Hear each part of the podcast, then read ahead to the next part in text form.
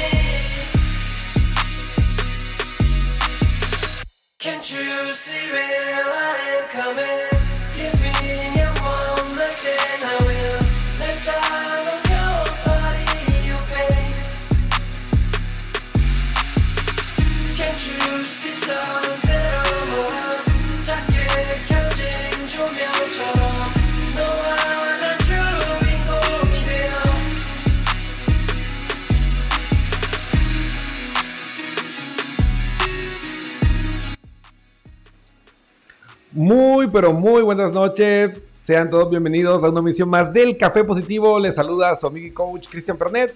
Y pues muy, muy contento de poder estar aquí con ustedes en este proceso, en este viaje a través de nuestras emociones. Y pues uno siempre pues contento de poder responder esas inquietudes, esos temas que te quitan el sueño y pues descubrir a través de las neurociencias por qué. ¿Qué es lo que pasa en nuestro cerebro? ¿Qué es lo que pasa en nuestro cuerpo, en nuestra mente? ¿Y por qué nos afecta de esta manera a cada uno de estos aco- acontecimientos de nuestras vidas? eh?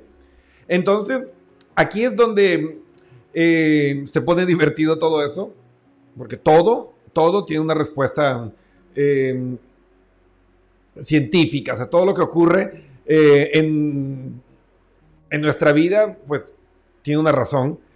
Obvio, hay todavía mm, grandes incógnitas sobre el comportamiento humano, sobre mm, eh, ciertas eh, áreas y funcionamiento del cerebro. De hecho, es más lo que desconocemos sobre el cerebro que lo que conocemos.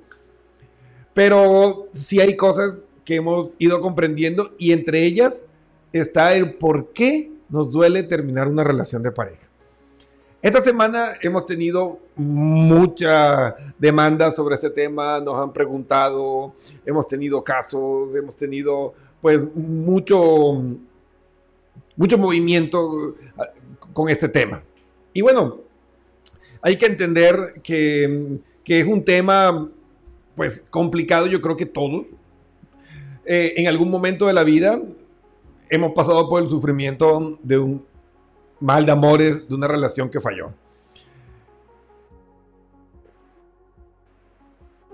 Es casi imposible terminar el viaje de la vida sin que te hayan roto el corazón alguna vez. No sé si alguno de los que está escuchando o viendo el programa, eh, no sé, está por los 50 y algo, 60 y algo, y jamás le rompieron el corazón. Pues les aplaudo, pues a lo mejor hicieron eh, algo, algo muy bien hecho que pues yo no entendí y, y la mayoría de las personas. Pero de ahí hay una canción por ahí, por ahí de una española, no me acuerdo el nombre, que dice que nosotros vamos con tres heridas.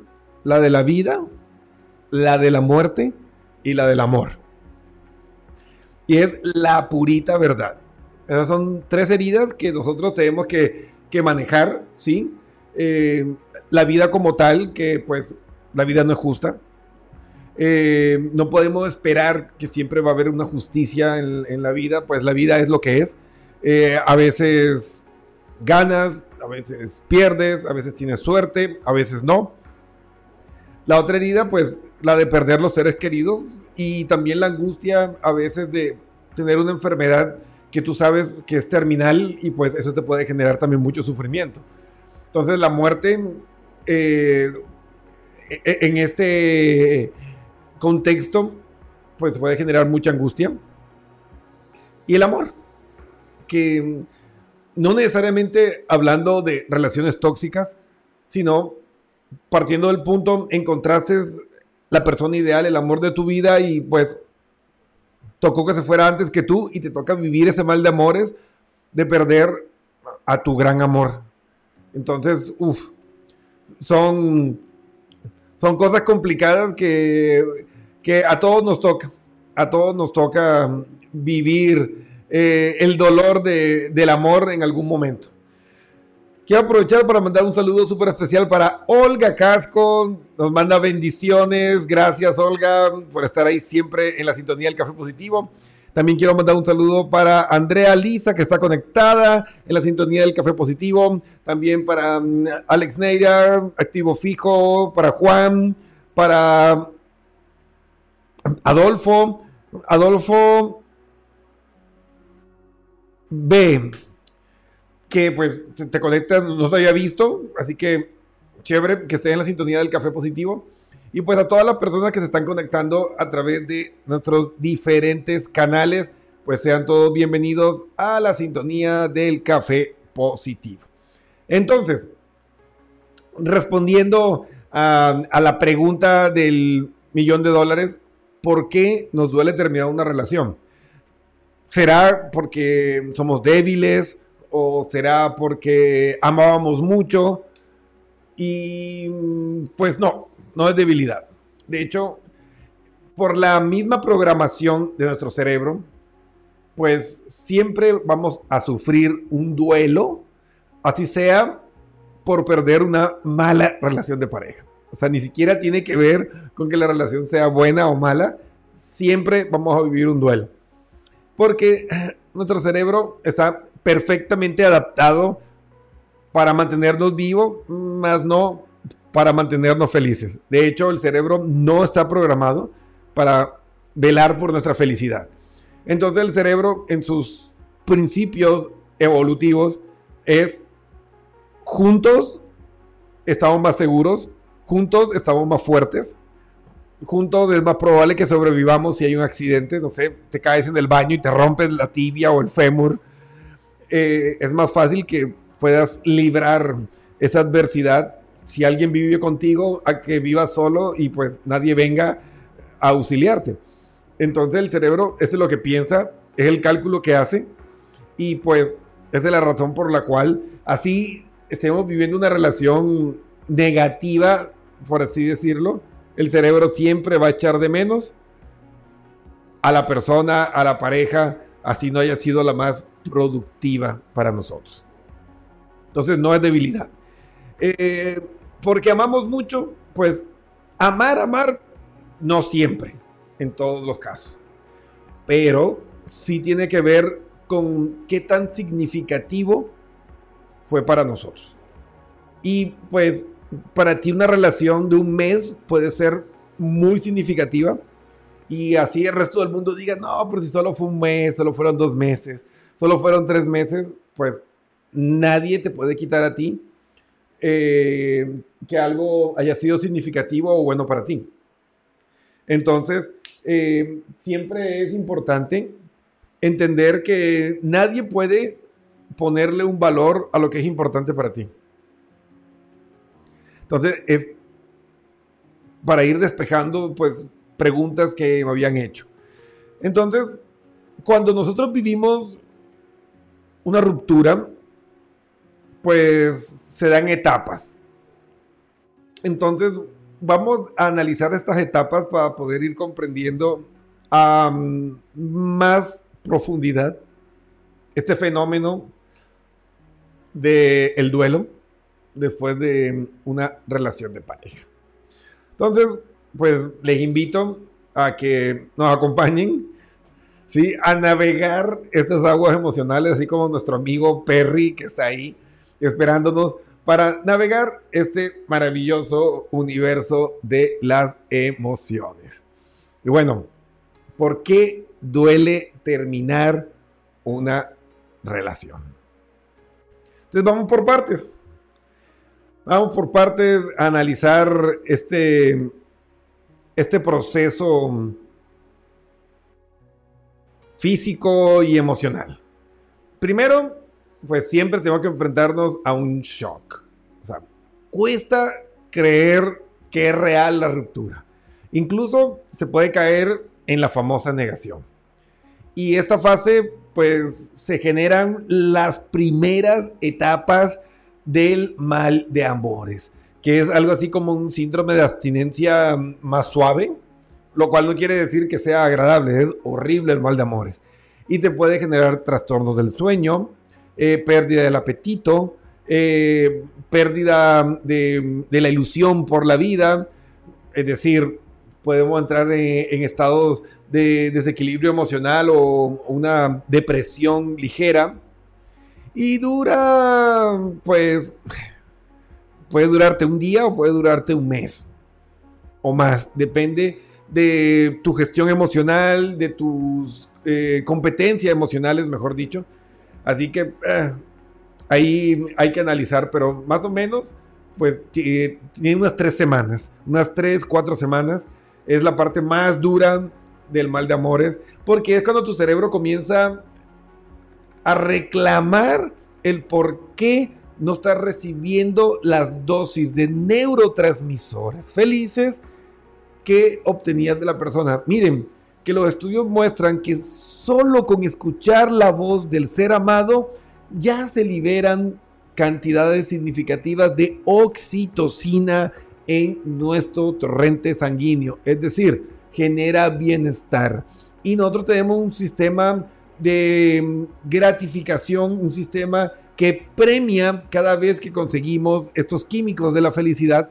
Entonces, cuando alejamos a la pareja y ya no tenemos el sonido de su voz, no tenemos eh, su presencia, el cerebro se revela cual adicto a la ausencia de esta persona y aparece en este estado de shock, aparece toda esa parte del síndrome de abstinencia, del mal de amores, con sus tres a cuatro semanas de crisis. Pues los estudios dicen que puede ser de un día a un mes. Pues depende también, como indiqué, qué tan significativo era para ti la relación. Entonces puede ser mm, corto o puede ser muy largo. Luego que ya superamos la etapa del shock, pues nos llega la pena. ¿Qué, es? Es una de las subdivisiones de la emoción de la tristeza. Por lo que mm, comenzamos a experimentar esto, que no es nada más ni nada menos que la percepción de que se ha dejado o se está dejando de vivir algo que era bueno, entre comillas, con la persona que se ha ido. O sea, tristeza por lo que no será en el futuro. Y en esta fase, pues puede estar vinculada también con otras emociones básicas como la ira. Eh, nos ponemos bastante irascibles, estamos muy enojados, aparece la frustración y es habitual que aparezca las primeras caras más profundas de la depresión. Entonces, en este caso, pues no se asusten, eh, pues hay eh, estados depresivos que son adaptativos y otros que son desadaptativos. ¿Qué quiere decir esto? Que digamos que los más preocupantes suelen ser los que tienen una, eh, un origen interno, endógeno. Es decir, tu vida está bien, todo está bien y de pronto ¡pum! te deprimiste. Esta suele ser más compleja y, puede requerir intervención psiquiátrica. Pero cuando tú vives una experiencia de pérdida, de duelo o un trauma, estamos hablando de una eh, depresión exógena que está vinculada a un desequilibrio real que estás viviendo en tu espacio físico. Y pues esa adaptación y ese equilibrio al cambio de tu entorno está generando pues este estado de depresión. Que bien gestionado, pues se puede superar sin necesidad de intervención química. ¿Sí? Entonces, para ir entendiendo pequeñas diferencias y no tenerle miedo a, a los estados emocionales que viven, o sea, en términos generales, una ruptura es súper dura y todo eso está vinculado con esos eh, mecanismos también de automatización que solemos tener. Es decir, que muchas veces em, la abstinencia de esas hormonas puede ser muy perjudicial hasta el punto de provocar dolor, pero dolor real. Los estudios muestran que ese malestar que sienten en el corazón no es invento tuyo, no es drama tuyo, los estudios muestran que evidentemente se generan micro desgarres en el tejido del miocardio cuando tienes una ruptura.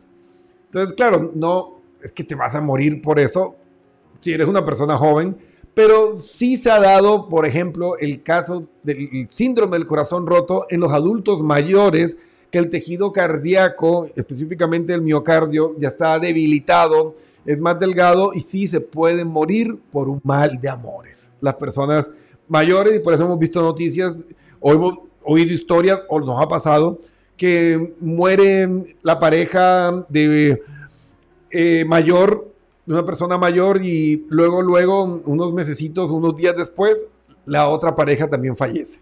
Eso se llama el síndrome del corazón roto, y sí, es la única eh, situación en la que de una manera natural, por así decirlo, se puede morir de amor. Pero de ahí el, el resto de nosotros, las personas pues jóvenes, pues no, no nos morimos de amor, eh, por lo menos de una manera directa, ¿no? Una depresión mal gestionada y mal manejada puede tener consecuencias nefastas, pero esa es otra historia. Entonces, una vez que pasamos la segunda etapa, pues llegamos a la culpa. En esta etapa, pues se busca el por qué. Se trata de buscar un culpable. Aquí el ego falso suele salir en nuestro rescate y suele culpar a otras personas y situaciones. Aquí los sentimientos predominantes son el dolor y la ira. ¿Sí? Es supremamente eh, vital que en este punto aprendamos a asumir la responsabilidad de el fracaso en la vida de pareja. Cuando nos hacemos responsables, porque también somos responsables, miren, en las relaciones de pareja no hay buenos y malos. En las relaciones de parejas solo hay responsables, por acción o por omisión. Entonces, cuando te haces responsable de tu parte, dejas de victimizarte y de eh, volver al malo de la película al otro y desde la responsabilidad de las emociones es que podemos procesar de una mejor forma esto y no dejar que esa ira, ese resentimiento eh, se añeje y vaya generando estados de ánimo que son mucho más largos que las emociones y puedan incluso terminar alterando nuestra personalidad, convirtiéndose en un estado de ánimo. ¿Sí? Que un estado eh, de ánimo te puede durar toda la vida si no lo gestionas bien.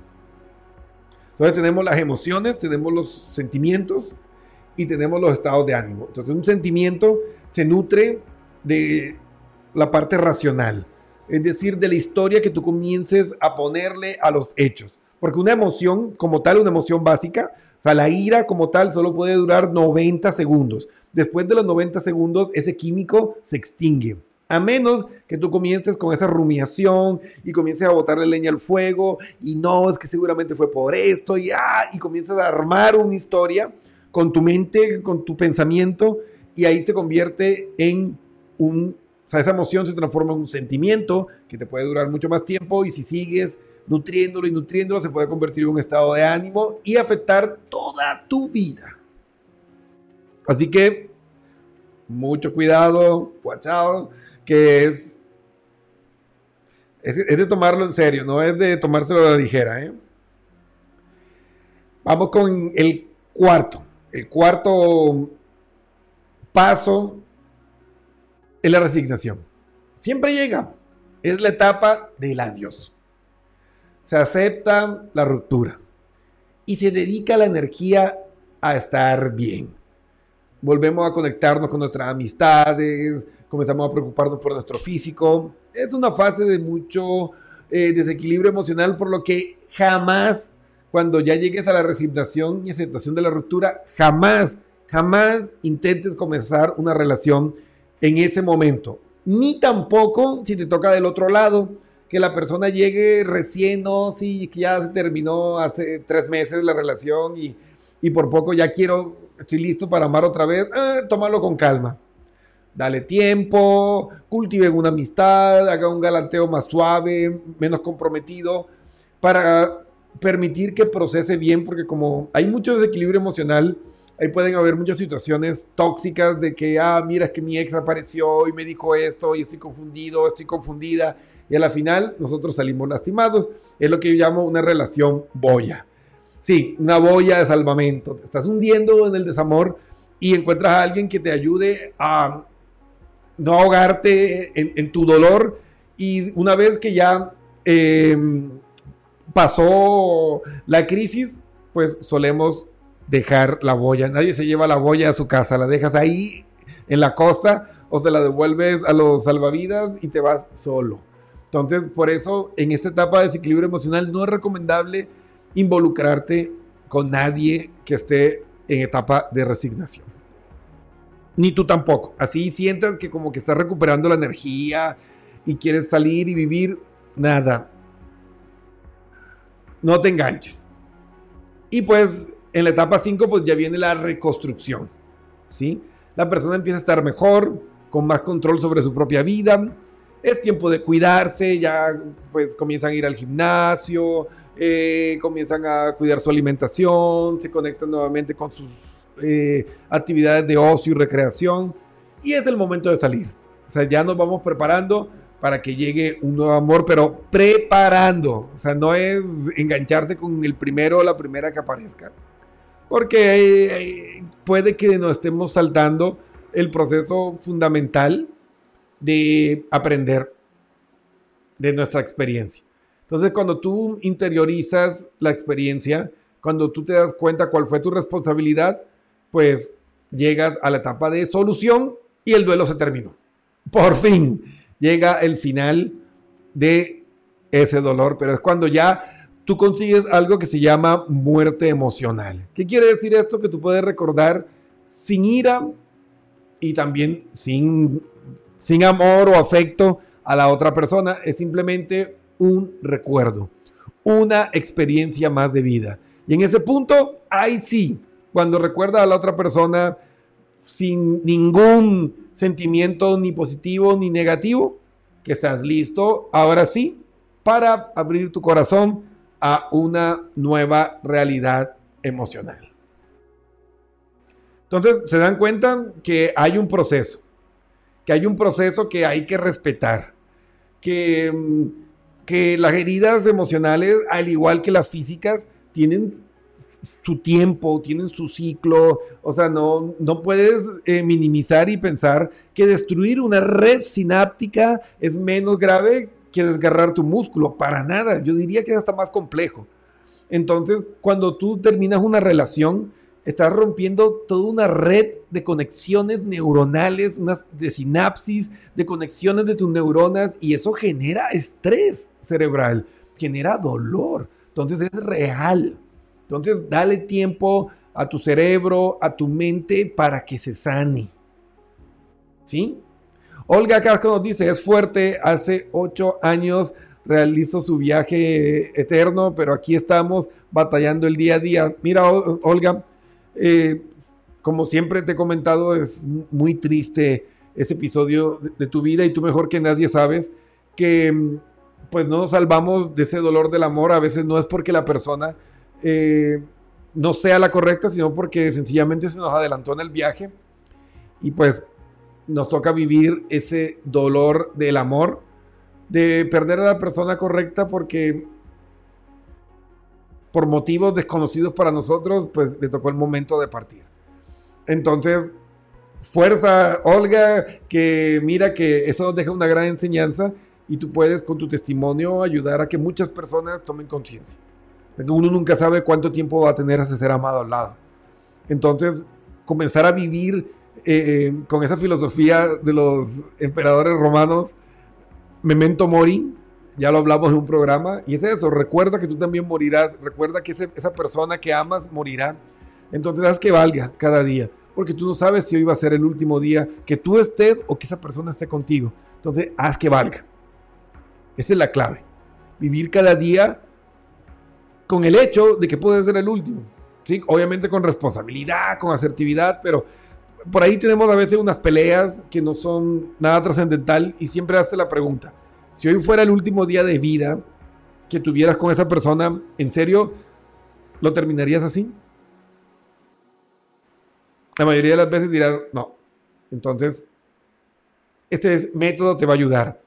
Mi querido tocayo Cristian desde Aguascalientes, México, sorprendido con el tema de hoy y de los procesos eh, neuronales involucrados en el mal de amores. Es que es toda una ciencia, ¿eh, mi querido tocayo? Ahí todos vamos aprendiendo. José Pataro dice buenas noches a todos. José, qué gusto tenerte en la sintonía del Café Positivo. Bienvenido a este espacio de desarrollo humano a través de las neurociencias, entendiendo todos estos fenómenos eh, que vivimos. Entonces, ¿por qué duele terminar una relación? Duele porque nuestro cerebro está programado para buscar la unión, no para que estemos felices. ¿eh? Entonces, cuando termina una relación, el cerebro se siente vulnerable porque te quedas solo y vas a tener menos apoyo eh, social, menos soporte. Y sí, es una realidad. Somos menos fuertes en la mayoría de los casos cuando estamos eh, solos. Entonces el cerebro va a sufrir por eso. Entonces primero hay un condicionamiento evolutivo que nos empuja siempre a estar en, grupo. Tenemos de hecho un- una parte del cerebro destinada a, a todo eso que se conoce como el cerebro social. Entonces no es invento, hay una predisposición para eso. Entonces hay que tener pues también mucho cuidado porque eh, la costumbre genera grandes impulsos eh, eh, químicos, pero eso no es amor. ¿eh? El amor debe darte tranquilidad, paz y alegría. Si no tienes esos sentimientos, no estás viviendo el amor. Así que atenti. Entonces, eh, sufrimos por la costumbre, por el condicionamiento evolutivo. ¿Por qué sufrimos cuando se acaba una relación? Porque la interacción con otras personas genera la liberación de neurotransmisores de la felicidad como la oxitocina. Entonces, cuando nosotros nos privamos de vivir esa experiencia con otra persona, pues tal cual como cualquier adicto a la cocaína, al alcohol, a la marihuana, a la nicotina, el cerebro se revela y nos castiga con fuertes condiciones eh, neurofisiológicas. Es como un síndrome de abstinencia. Y por eso es que es tan feo el mal de amores, sobre todo los, las tres, cuatro primeras semanas son durísimas. Y el dolor que sientes es real, no es un invento de tu mente. Como les dije, los estudios muestran que hay microdesgarres en el miocardio y el dolor que sienten es real. Entonces esa metáfora del corazón roto no es un invento ni drama, es real. Entonces ya entendemos que el, el dolor de terminar una relación no tiene que ver de que hayas amado mucho a la persona porque eso nos confunde. No, es que me duele tanto que debo haber amado muchísimo a esa persona. Entonces, si la persona vuelve sin haber cambiado ni solucionado ninguno de las situaciones eh, tóxicas, pues regresamos porque decimos, ay, sí, es que de- debe ser amor. Y terminamos involucrados en relaciones súper dañinas. Entonces hay que entender que eso que sientes, esa angustia, ese dolor, ese malestar, no tiene que ver con, el amor, tiene que ver por la costumbre, tiene que ver con la adicción que tenemos a los químicos que se generan. Y siempre hay que evaluar objetivamente por qué se terminó la relación. ¿Realmente me estaba sumando? ¿Tenía paz, tranquilidad? eh, ¿Tenía crecimiento en mi vida? Porque si esto no se da, pues no estás viviendo el amor, porque el amor siempre tiende a generar crecimiento. Miren, es muy sencillo. En pareja debes ser mejor de lo que eres solo. Esa es la única razón para vivir en pareja. Es decir, que saque lo mejor de ti. Que te motive a ser mejor. Ese es el objetivo evolutivo del amor. Pero si no estás viviendo eso, pues no estás viviendo el amor y pues hay que comenzar a replantear que probablemente pues uno quiera volver por costumbre, por inseguridades, por miedo, por codependencia, pero no por amor. Y el dolor y la cantidad de dolor que sientas no es directamente proporcional a un gran amor que viviste. Así que no se confundan. Yo conozco personas que regresan a relaciones súper dañinas porque creen que el, síndrome de abstinencia y ese malestar es porque había un gran amor. Y no, no tiene que ver nada lo uno con lo otro. Ahora, hay casos que pues perdemos a, una, buena a una buena pareja, que perdemos un ser querido que por un accidente, por una enfermedad, y claro, sufres mucho y, y va a haber mucho dolor, pero pues esa es una historia aparte. Es un capítulo aparte eh, que nos puede tocar vivirlo, ¿no?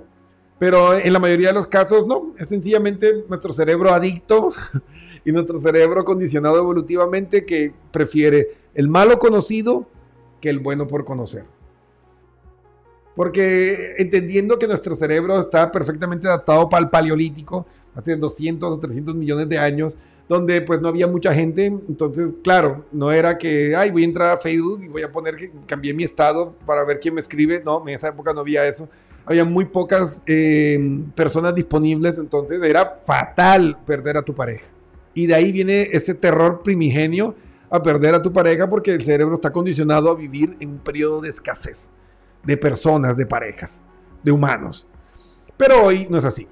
O sea, allá afuera te juro que hay unas cinco personas que se mueren por estar contigo, de aceptarte y quererte como tú eres y darte su vida entera al 100%. Así que tenemos que ir regulando y quitándole un poco de ese drama, de ese terror eh, epigenético, transgeneracional, y pues darnos cuenta de que, ok, hoy por hoy la historia es distinta y si eh, la vida nos cierra un- una puerta en el amor, pues seguramente se nos abrirá una gran ventana.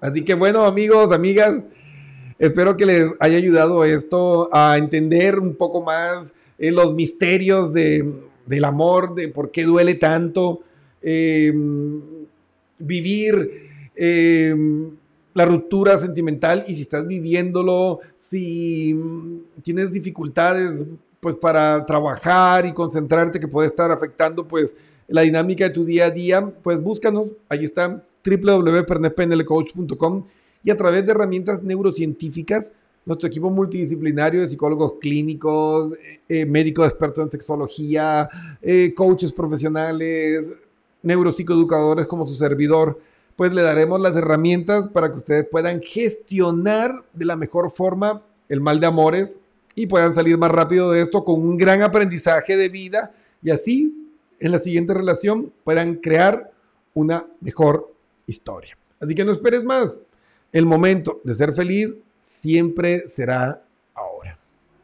Así que bueno amigos, compartan esta transmisión, ayúdenos a llevar este mensaje a miles de personas porque juntos somos más, juntos somos más fuertes. Así que recuerda, volveremos este jueves a las 8 pm con el Café Positivo, consultorio abierto donde podrán escribirnos sus historias personales y las vamos a analizar. Así que se abre el consultorio jueves, escríbenos por interno o en el programa también cuéntanos tu historia y vamos a darte herramientas y tips para que puedas superar este mal de amores de la manera más eficiente posible. Así que muchas gracias. No olviden suscribirse a todos nuestros canales y compartir, comparte, comparte, comparte. Y nos vemos en una próxima emisión del Café Positivo. Se despide su amigo y coach, Cristian Pernet.